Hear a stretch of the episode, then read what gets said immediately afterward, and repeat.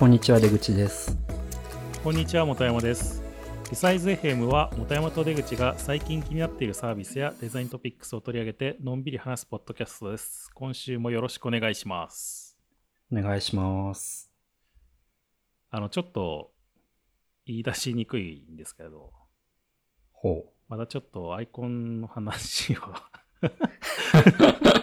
またするんですか？えーなんかねいやまあなんか毎回のようにこうアイコンの話をしているとさすがになんかアイコンおじさんみたいになってしまいそうでなんか嫌なんですけどちょっと最近、うんうん。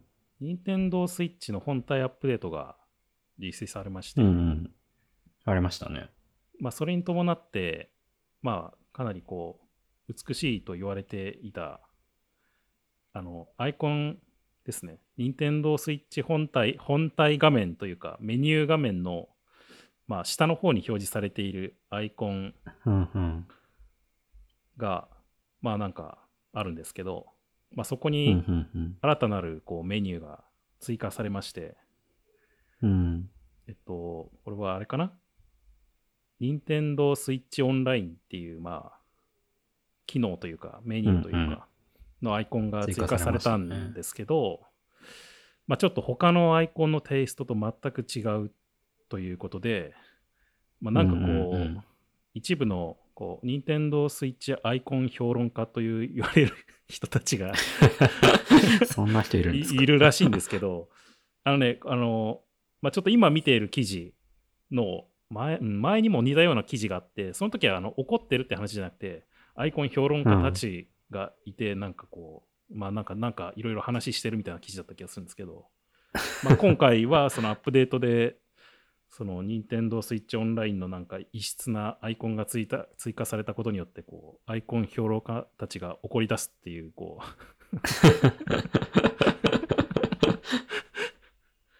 なんか話が回り、うんうんうん。あこれまたアイコンの話だわと思って、ちょっと気気になっちゃったんですよね。まあアイコンの話アイコンそのものっていうか統一感の話？うん、まあそうですね。うん。そもそもこの任天堂オンラインのスイッチオンラインのアイコンが微妙って話ですか？うーん、まあどうなんですかね。単純にまあ、こう画面をパッと見た時の印象として、なんかここだけ異質なものが入っているっていうのがどうしても許せないっていう話なんじゃないかなと僕は思うんですけど。うん、まあ確かに、こう、なんだろう。ユーザーアイコンみたいですよね。ユーザーのアバターアイコンみたいな。うーん。まあ、さらにこう、まあ、他は、例えばなんか白塗りの背景だったり、グ,、まあ、グレーの背景だったりするんだけど、任天堂スイッチオンラインのアイコンだけ真っ赤な、すごい目立つ、アイまあなんか背景に、まあなんか文字入りの、うんうん、まああのよくあるスイッチのうんうんうん。ロゴマークみたいなのが入ってるんで、なんか全然統一感ないし、やたら目立つし、なんだこいつはみたいな、こう、そういうとこで怒ってるんじゃないですかね。確かに、僕もこう、違和感は感じてましたけど、うんまあ怒りはしないですけど。違和感は感じますよね、なんか。なんかもうちょっとな,、うんならなかったのかなっていう気持ちもありつつ、まあでも、うん。他で全部これで使ってるから、まあこれにせざるを得ないよなっていう気持ちも分かりつつ、なんか複雑な気持ちになりましたね、なんか。まああと違和感があったからこそ、このボタンに気づきましたけどね。あ、ここから特典がいろいろダウンロードできるようになったんだな、みたいな。うん、まあまあなんかでもそういう窓口としてはいいですけどね。なんか前は、あれかな、うんなんかそのショップ、ショップそう、ショップですよね。の中にあったんだよね、多分。うんうん。まあ、それが表に出てきたので、まあそういう意味では分かりやすくなったんだけど、まあこのアイコン評論家たちからはこ まあなんかこういうの見ると、こう、開発者の中でどういうやりとりがあったかをちょっと想像しちゃいますう、しちゃうね。なんかいろいろあ、まあこうね、うんまあ入れたくないなっていう気持ちもありつつ入れたんだろうなとかね、なんか。よ。うん。ちょっとどうしようもない事情があったんだろうなとかね。うーん。まあ確かにこう、なんかちょっと機能としては、あの、買い物マークと競合するなっていう感じがして、あ、そうなんですか、なんか並びとしては、いや、なんか立ち位置と似てないですか、ちょっと。なんかでも、あの、もともとあそこからあったんですよね、メニューが。うん。買い物メニューから多分スイッチオンラインのに行けた、ですよね、多う分。ん、まあでもなんか、まあ僕の勝手な予想ですけど、そのなんか、まあオンラインに関する、あの単純に購入だけじゃなくて、まあいろいろうんうんうなん特典を受け取るだとか、なんかそうねそういう機能のまあメニューの動線として置いてるんだろうなと思うんで、まあ若干こう、うん。まあそのショップ、ソフトのショップとはまたちょっと違うだろうなっていう気もするし、まあなんかそれをちゃんと特別扱いっていうか、まあちゃんと分かりやすくしていくっていうのも分かるので、まあ表に出していくのは全然いいかなと思うんですけどね。僕、スイッチオンライン2年ぐらい多分入ってるんですけど、特典ダウンロードしたことなくて、全然知らなかったんですよね。えけど、このマークが出てから、あ、こんないろいろできるんだって気づいた。ー、うん。いや結構ありますよね。まあ、そういう意図なの、そういう意図なのかなっていうう。ん最近だとあの、マリオ35周年で、うんうん。マリオブラザーズズ35っていう、こう、バトルロワイヤルのゲームができたりとか、結構いろいろできますよね。そう、それを、このアイコンが出てから、あ、こんないろいろできたんだって 気づいたっていう。でもこの中は、中身は結構、なんか任天堂らしくて好きですけどね。こうの、ん。スイッチオンラインの開いた後のページは。はい。まあなんかね、あの、ストアとか、まあショップか、ショップの画面とかも、まあ地味にアップデートしていって、なんかだいぶ綺麗な感じになってきて、なんかうん。だいぶ良くなってきたなっていう印象はあるけど、まあただこのいかんせんこのアイコンは、アイコン評論家たちの激変に触れたと いう話でした。そんなにか。まあ、どうでもいいですね。まあ、どうでもよくはないか。どうでもよくはないね。えっ、と、じゃあ、まあ、今回は2020年も終わりということで、うん。2020年まとめ的なものだとか、まあ、2020年ベストみたいなのがいくつか、うんうん。まあ、まあ、記事だったり、まあ、イベントで発表されたり、出てきてるので、うんうん。まあ、さっとサービス、サービスっていう意味ではないのかもしれないですけど、2020年ベストアプリみたいなところを話していこうかなと思っているんですが、あの、見ました？うんうん ?2020 年ベストアプリ見ました見ました。を。なんか気になるアプリありました？気になるアプリ、なんか正直な、あんまなんかこう、驚きのこれみたいなのあんまりなかったっすね。なんか結構ファンタジカルとか僕ずっと使ってたんで、あ、今更受賞したんだみたいな印象でした。まあ、確かにね、なんか、まあ、Zoom、iPad アプリのベストアプリとして Zoom うがん。選ばれていて、まあ、これはなんか時代的な、時代というか現、現今的ななんか背景をすごく感じられるアプリだなねっ。ていうんで、でも、ファンタスティカルはなんか、今更っていう感じがなんか、逆にこう、うん今まで、今まで選ばれてなかったんだっていう、こう、そうそうそうそう。そういうのもありますけど。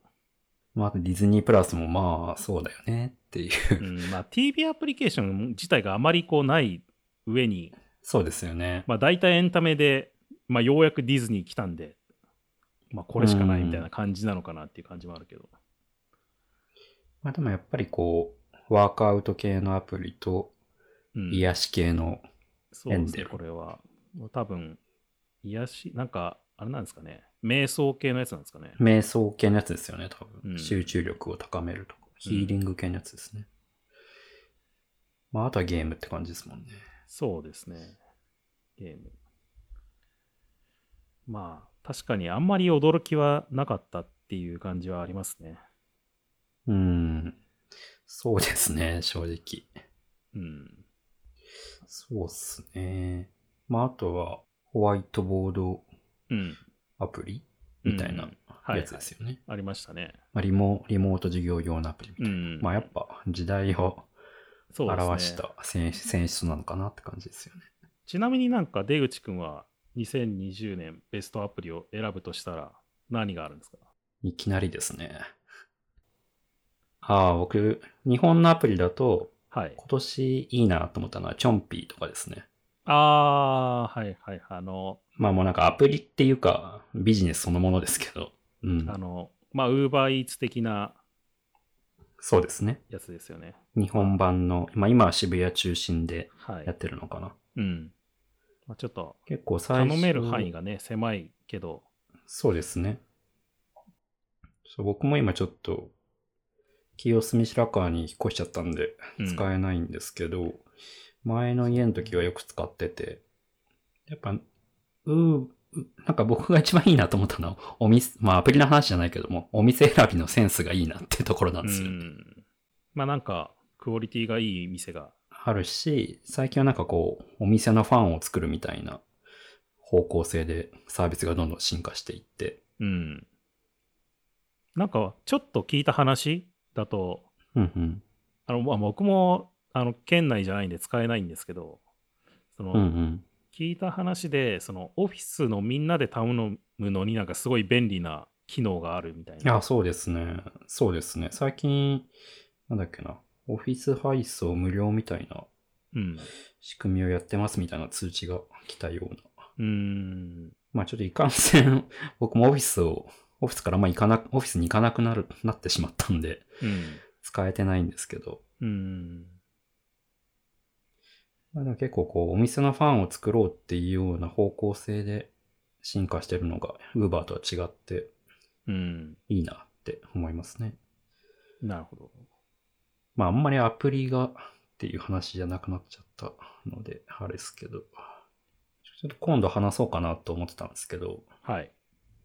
なんか Shopify のショップアプリとか、うん。インスタのショップタブとか、うん。なんかこう、いろんな EC を横断した、なんかアプリ？というか機能？うん。がなんか今年は増えたなっていう印象があって、なんかその辺は今年印象に残ってますね。うん。まあやっぱ買い物する頻度が増えたからってのもあると思うんですけどね。僕自身。ああ、なるほどね。インターネットで。うん、まあ前からすごい多いですけど、さらに増えたなっていう感じですね。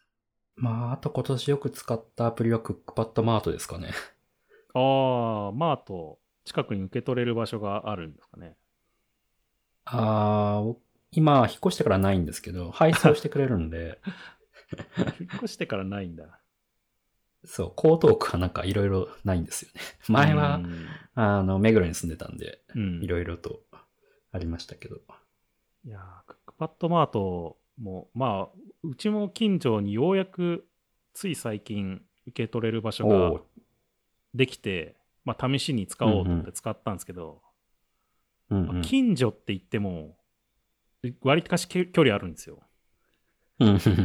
割かし距離あって、そのしかも駅,、うん。駅の近くとかでもなくて、うん。そのなんか、頑張って取りに行くみたいな、自転 自転車こいで頑張って取りに行くみたいな 感じで、さすがにこの距離頑張って取りに行く気持ちにはあんまりなれないなみたいになって、結局 一回使って終わっちゃってるんですけど。あれ近くにコンビニないんですか？ファミマと。コンいやファミマじゃないコンビニはあるんですけど、その設置されてる、まだ見たいよ。いや、設置されてるコンビニが、その、うんうんうんまあ、狛江市内に1軒あって、それ、が、わまあ割、割とっていうか、まあちょっと遠いみたいな。うんうんうん。うんまあ、だからもうちょっとね、例えば、まあ、遠くても、駅、駅前のファミマとかね、はいはい、はい。コンビニとかだったら、まだこう、まあ、よく自分も駅使った時にと、なんかこう、帰りがけに行ったりとか、まあ、オフィスも、今のオフィスも、まあ、駅、駅の近くにあるので、まあ、その帰りがけに寄ったりとかできるんだけど、なんか全然違う方向にこう、あるから、わざわざ取りに行くのはなんかだるいなみたいな気持ちになっちゃうんですよ。まあ、そう、江東区も、僕の周家の周辺もそんな感じで、うん。まあちょっと中の人に知り合いいっぱいいるけど、頑張っていただきたいですね。うん。そう、なんで僕は配送し、1回いくらだっけ ?500、4、500円で配送してくれるんで、まとめ買いのスタイルになっちゃってますね。あ、そうか。配送もしてくれるのか。場所によってはしてくれると思います。狛江もしてくれるんじゃないかな。あ、そうなんだ。ちょっと見てみようかな。なんで僕は5、6千円分ぐらい一気に買って、うん。それで1週間ぐらい、1、2週間過ごしてますね。うーん。まあなんか僕結局なんか、まあそのオフィスの帰りがけにスーパー寄ったりとかってしちゃうんで、まあ割とまうんうんあそういう意味で外に出る、出てるのでほぼほぼ。はいはいはい。まあだからあんまり必要になってないっていうのもあるのかもしれないですけど。そうですよね。僕ほぼほぼ家に今いるんで、うん。ウーバーも使えば、クックパッドも使えば、チョンピンも使ったりとかうん。してましたね。ちなみに、その、アップルの、まあ、ベストオブ2020、2020発表されて、今回、なんかこう、物理アワードっていうものが それね。登場して、ぼまあなんかこう、でっかいアプリアイコンみたいなのが届くみたいな。最初これ Mac mini なのかなって思ってました。うん。まあ、でっかい置物ですよね、これ。青い Mac mini みたいなね。うん。まあでもなんか綺麗に作られていて、うん。なんかいいっすよね。物理的なトロフィーが届いて。てか今までなかったんだって思いました。うん、なかったのか？なんか、クリスタル的なものもなかったのかね？あんまり僕はよく知らないけど、その辺。まあなんかいいですよね。YouTube の縦、縦みたいな。あ、そうそうそうそう、そんな感じですよね。まあなんかう、ん。写真映えするし、良さそうみたいな。うん 撮りたくなっちゃいますよね。これは。うん これ本当なんか、青い Mac mini にしか見えないな。起動できるんじゃないかっていう。ちなみに Google も Google Play Best of 2020っていうのを発表していて、まあおそらくこれはうんうん。Google Japan で発表してるものなので、えっと日本のまあベストオブ2020みたいなやつがあるんですけうん。ど、なんか Google はいつもなんか、おなんかメイン、メインっていうかなんかこう、メジャーなやつがよく 入っていて、なんかよく見る名前が対象になっていたりとか、クックパッドとかね。ベストアプリもスマートニュースっていう今更感がある ものがセレクションされてズー、ズームにペイペイではちょっとなんか今更感がありますね。うん。あと北欧暮らしの道具店とか。うん。隠れた名作部門展。なんか、フィールユーっていうのが、こう、えー感情日記、共感で得られる癒しっていう、なんか、なんですかね、えー自分の気持ちみたいなのを日記みたいにつけていくんですかね。で、なんかこう、心の安定を得るみたいなアプリっぽい。えーなんかでも、これも時代、時代というか、今っぽいものなのかなっていう感じはすごいするんでそうですね。僕なんか、小ノートにはい貼っ。たんですけど、はい。女子高生の流行語大賞2020を発表ってやつがあって、はい。で、これになんか、アプリ部門ってのがあったんですよ。で、1位が、ウィジェットスミスっていうアプリで、おー、やっぱウィジェットでデコりたいみたいな欲求があるんだなっていううん。のはあったし、あ、こんな渋いアプリが1位なんだって思ったのがびっくりしましたね。これなんか、あの、着せ替え的なことも、まあ、着せ替えができるわけじゃないんだけど、その着せ替え用のパーツがダウンロードできるみたいな、確か、有料かなんかで。多分そういうのもあって、まあ、ウィジェットスミス、まあ、アプリを、なんかアプリのアイコンを着せ替えみたいなして、カスタマイズするみたいなの。で、なんか、まあわ、結構話題になって、まあ、それが結構、JK の間では話題になったというか、よく使われたんですかね。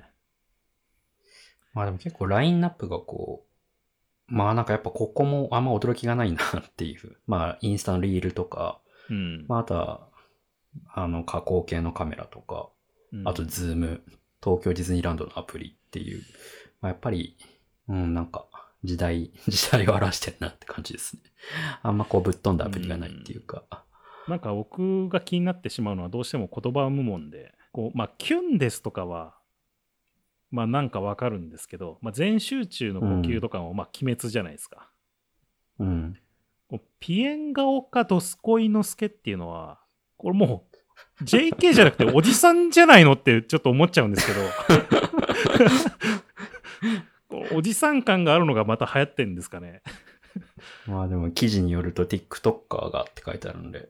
うん、あー、いや、おじさんでしょ、ももう未だに TikTok って JK 使ってるんですかねう。うん。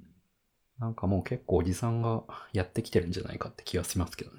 TikTok の世界にも。いや、まあ、でも、あれじゃないですか、YouTube ほどではないんじゃないですか。あーまあ YouTube はもう完全にみんなのものになっちゃってます。なってきましたね。うん。もうテレビですよね。うん。ちなみに、あの、ユーキャンの新語・流行語大賞も、まあもちろん発表されていて、年間大賞が3密と。うん。う ん小池さんが ノミネートしたと。ノミネートっていうか、まあ、選ばれてるんだけど、そうね。まあ、他も、まあ、あと、あつ森か。うん、あつ森とか、愛の不時着とか、アベノマスクとかね。アマビエが選ばれてるのは、いいまいちよくわかんないんだけどな。新しい言葉っていうよりも、なんだろう、コンテンツだよね、全部。ほとんど。ま あ、全部なんか、インターネットで流行ったコンテンツですね。うん、コンテンツだよね。GoTo キャンペーンとかさ、なんか、まあそんなもんなのかな。あんまり、こう、新語・流行語大賞を毎年追いかけてるわけじゃないけどさ。ちょっとなんか違ったような気がするんだけどなと思いながら。うん。なんか結構、ほぼほぼわかるなっていう感じ。なんかう、ん。僕そんなテレビとかめっちゃ見てる方じゃないけど、はい。なんか多分、あまりこうネタがなかったから、うん、テレビ見てなくても追い切れる範囲だったのかなって感じですね。うん、まあそうなのかもしれないね。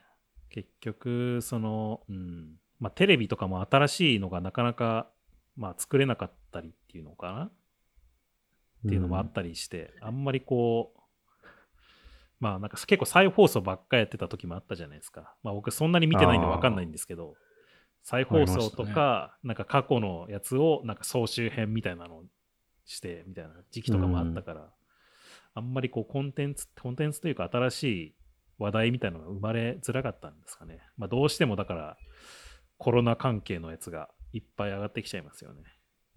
うんうん。本当は今年だってオリンピックがやもう終わってたんですよ。終わってた。そういえば、そういえばそうでしたね。そうだよ。完全にもう忘れてました。やってないんだもんだってまだ。この1年、YouTube めちゃくちゃ見るようになりましたね。あー、結構そういう人多いよね。うん。まあ、うんコンテンツがどんどん増えていくから。うん、まあ確かにね。やっぱりね、僕はあの結構去年ぐらいからすごい見始めたんですけど、去年ぐらいからものすごい、あのいろんなコンテンツの種種類も含めて増えましたね。うん、それまで。ではなんか YouTuber のものっていう感じがしてたんだけど、はいはいはい。うん。去年あたりからすごい増えてきて、まあ今年はもうそういうやっぱりみんな引きこもってるっていうのもあったりとかあって、うん。まあ、さらに増えて、見る人も増えてっていう感じがしましたね。うん。なんかテレビ見てないけど、特定のテレビ番組は TVer とか、はい。まあ ABEMA とかもそうだし、うん。まあ、再放送される、再放送っていうか、うん。配信されるやつを結構よく見るようになりましたね。ああ。そうね。僕も、あの、まあ、関東圏だと、おそらく確か地上波で見れないんですけど、あの、うん関西圏でやっている、あのそこまで行って委員会っていう番組がはいはい。あるじゃないですか。はあれうんうんは結構僕好きでよく見てたんですけど、まあ 関東、まあそう関東に来て、まあ見れなくなっちゃったんですよね。まあ地上波でなんか多分、多分見れないと思うんですけど、で、それが公式のチャンネルで、その YouTube で全編公開してて、へえ。まあ、結構見てますね、僕。うん。僕も名古屋でやってるオードリーの番組とか、それも YouTube で配信されてるんで、見たりしてますね。あ、そうなんだ。割となんかそういう風に、あの、地上波でやってたテレビ番組のやつを、まあ、再編集したりだとあかー、そうっすねまあ、カットししつつ、なんか YouTube に流すっていうのも結構増えましたよね。増えましたよね。うん有吉のあのゲーム番組とかはいはい。YouTube で見てます。やっぱ YouTube の使い方がうまい番組はよく見るようになりましたね。うん。まあ今までだとね、結構それがなんか、勝手に違法アップロードみたいな感じではいはいは上がってたのが多かったけど、最近はそういうのが公式でちゃんとやい。るうんところも出てきたりしてるから、なんかそれはそれでいい、いい、いいなと思ってますけどね。そう。だから、長らくテレビ、地上波あんま見てないけど、逆に見るようになりましたね。YouTube から。うん。YouTube きっかけで。まあそうだね。僕もだからテレビは見てないんだけど、そのテレビ番組的なものはちょっと見たりするんですよ、その YouTube でね。うんだからうんうんうん僕が逆にこう新鮮になってきてるのがテレビ CM なんですよね。うん。テレビ CM は テレビ見ないとあの見れないんですよ。そうね。で、あの、しかも、ねさらに僕 YouTube、あの、一応お金払ってるんで、その、YouTube プレミアアムに。だから、あの、うんうん広告が流れないんですよ、まず。YouTube に見てたら。確かに。僕もそうっすよ。そうそう。だから、すごい、なんか、たまにこう、テレビつけると、そのテレビ CM 流れてきて、なんかすごい懐かしい感じになったりとか、あとなんか、確かにね。ネットフリックスの CM とかはすげえよくできてんなと思って見たりとか、あなんかー確かに確かに。新しいこう新鮮さが感じられますね。なんかテレビ CM に。僕、なんか今年もう一個ラジオめちゃ聞くようになったんですよ。で、まあラジコで聞いたりしてるんですけど、うん。やっぱりそのラジオの CM とかすごい覚えるよ、覚えちゃいますね。何回も何回も同じのが流れるから。うん。まあそうですよね。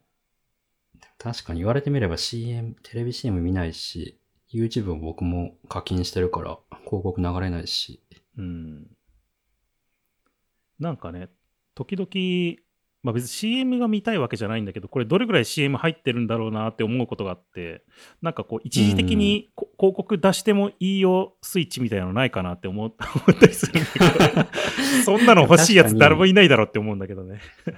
確かにあの、仕事柄なんか、どこどこの会社が CM やってたとか、ちょっと気になることあるじゃないですか。うんうん。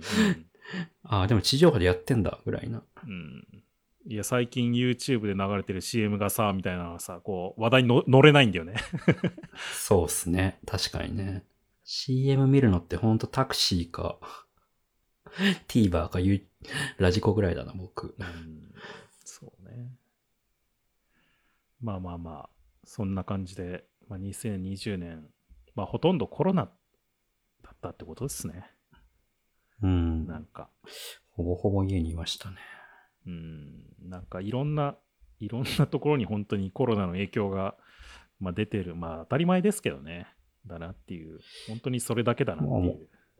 今思ったら、リングフィットとか入ってないんですね。どこのランキングにも。ああ、確かに。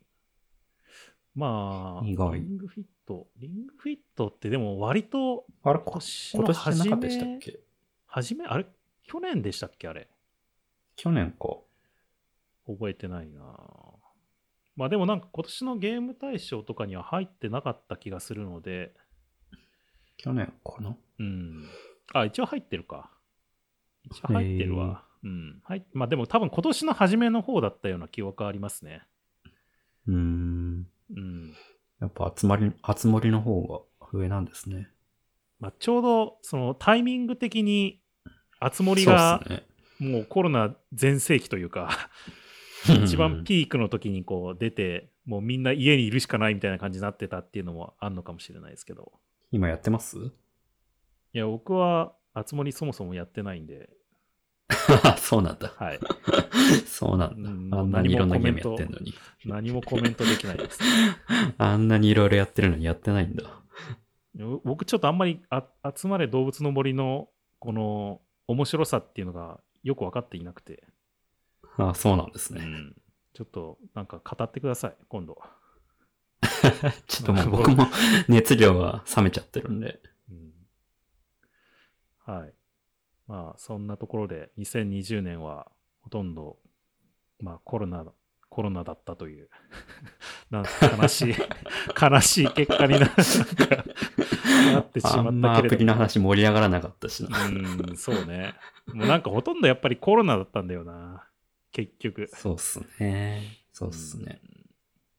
うんまあ、そんな感じですけど、まあ皆さんも2020年こんな感じだったっていう、まあ感想だとか、まあ、えっと、そういうのがあったら、えっと、ハッシュタグリサイズ FM でツイッターにつぶやいていただければ、まあ、僕たちいつでもチェックしているので、ぜひぜひ書いてください。